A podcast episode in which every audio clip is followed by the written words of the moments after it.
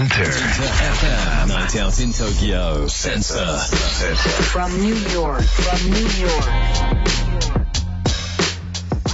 金曜夜9時を回りました DJ のカートゥーンですインター FM センサーナイトアウトイン東京さあここから from New York City これからの時代の主役となるニューヨーク Z 世代ミレニアル世代にフォーカス当てております。 New York Future Lab とタイアップしたコーナーです。ニューヨーク在住ミレニアル &Z 世代評論家シェリーめぐみさんとつながっております。よろしくお願いします。What's up, Tokyo? Yeah. Cartoon. How you doing?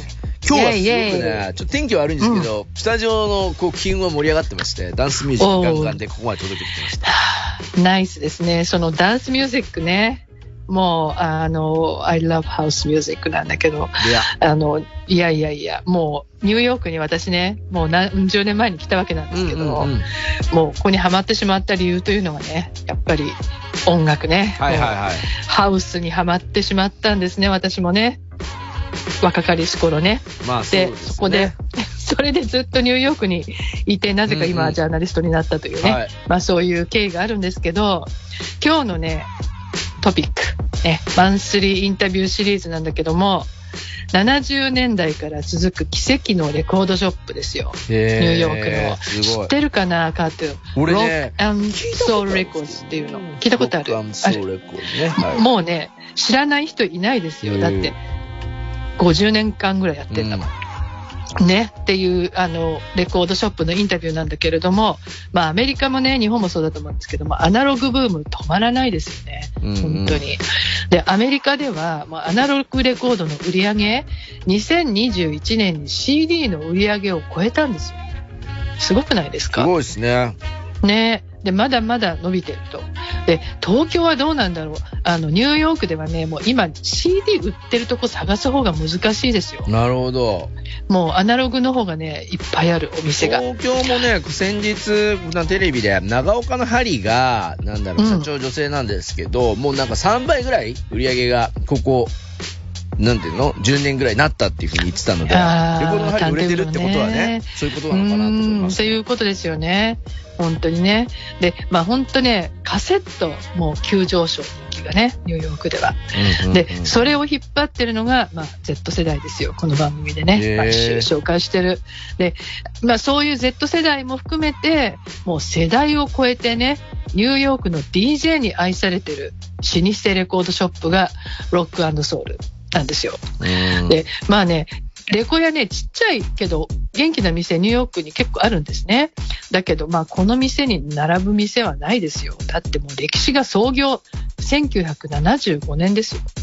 もうすごいでしょ。ね、すごいですね、うん、もう生まれる。る前でしょ。いや、もちろんです、もちろん。ね、みんな生まれる前で。はいで、あの、個人経営の DJ 御用達の店としては、うんうんもう50年近くね、マンハッタンの中心部で店を構えてきた、こんな店他にありません。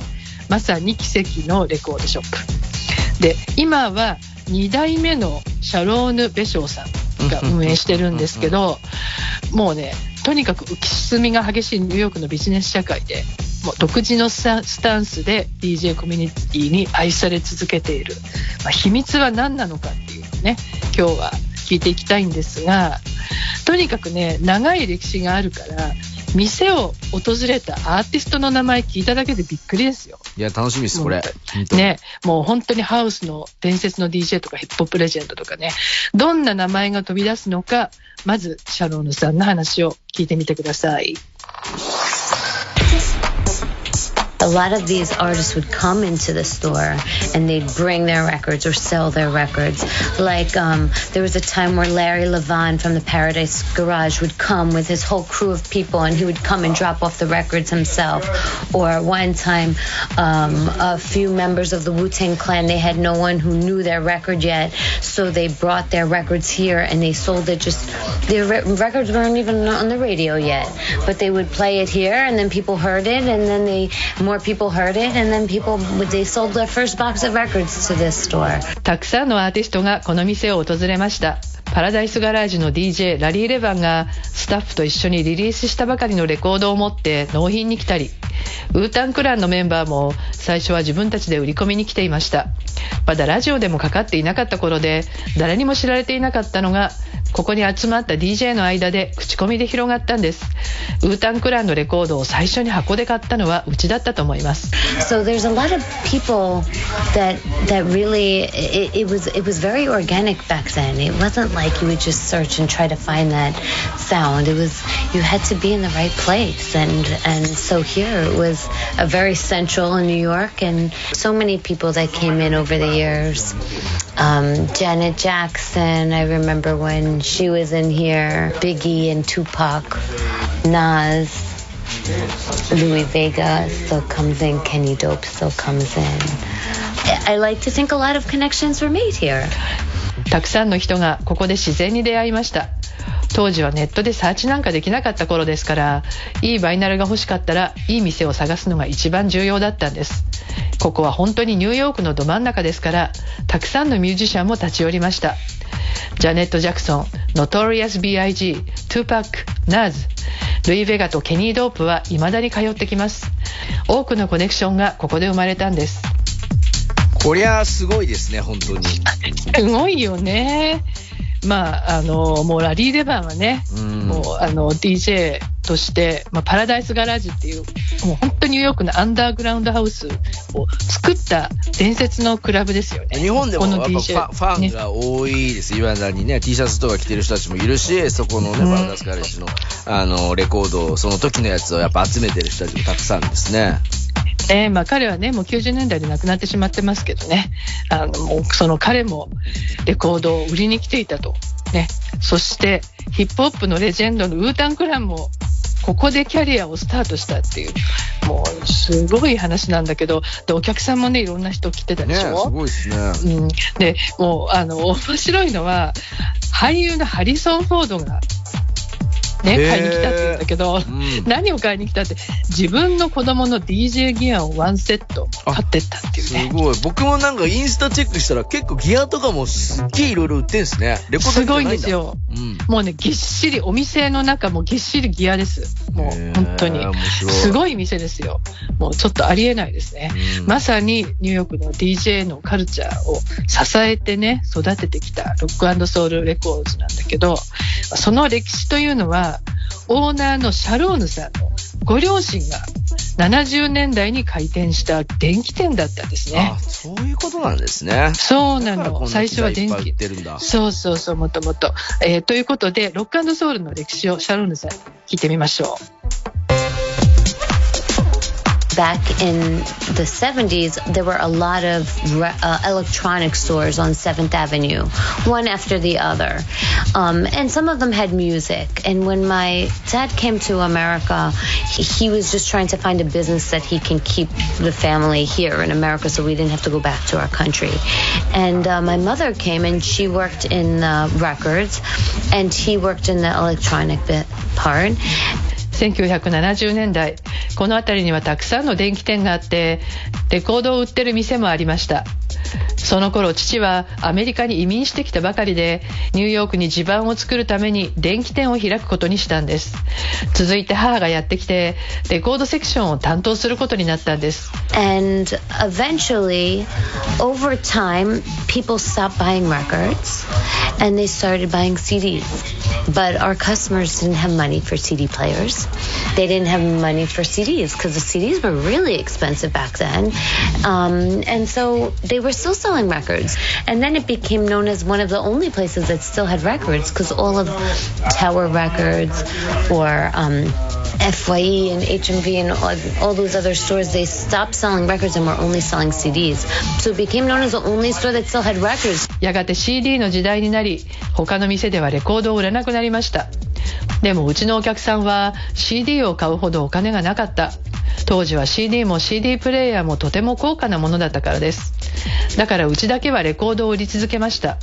そのうちにタワーレコードや HMV など大手の店でもレコードを売らなくなりニューヨークでも本当に数少ないアナログを売る店になっていきました。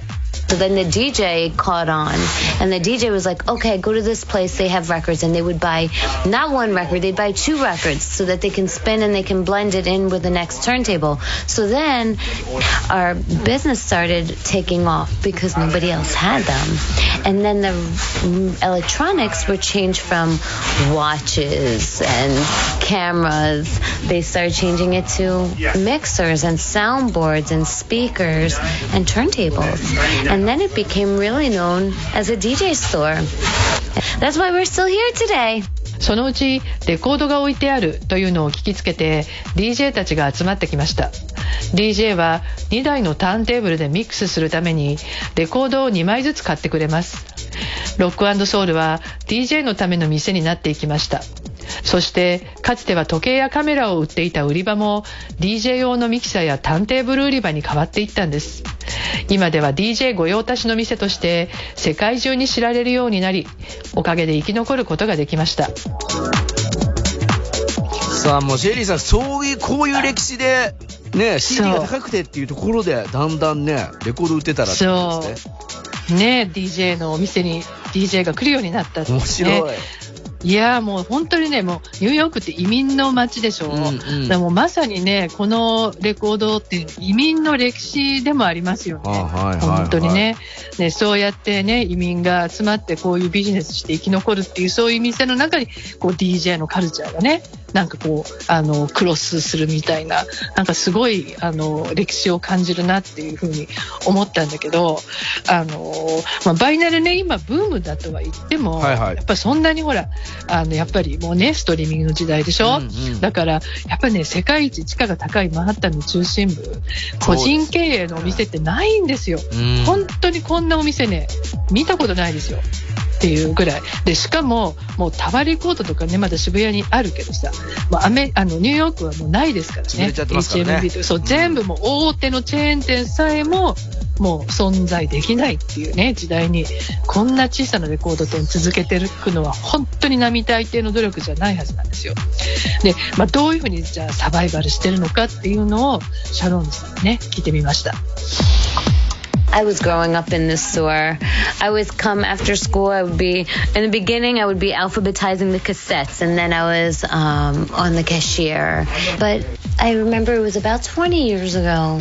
One day, my dad just said, I, I, I need help. I don't have enough people," and I was working, and I was I had a marketing background, so I was. If I'm gonna come back to the store, I really want to come back to the store and and make it do whatever I can to keep it around and grow it um, with the times. And, and, I, and I did. 私はこの店で育ちました。中学生ぐらいから放課後店に来て、カセットの整理とかレジを手伝っていたんです。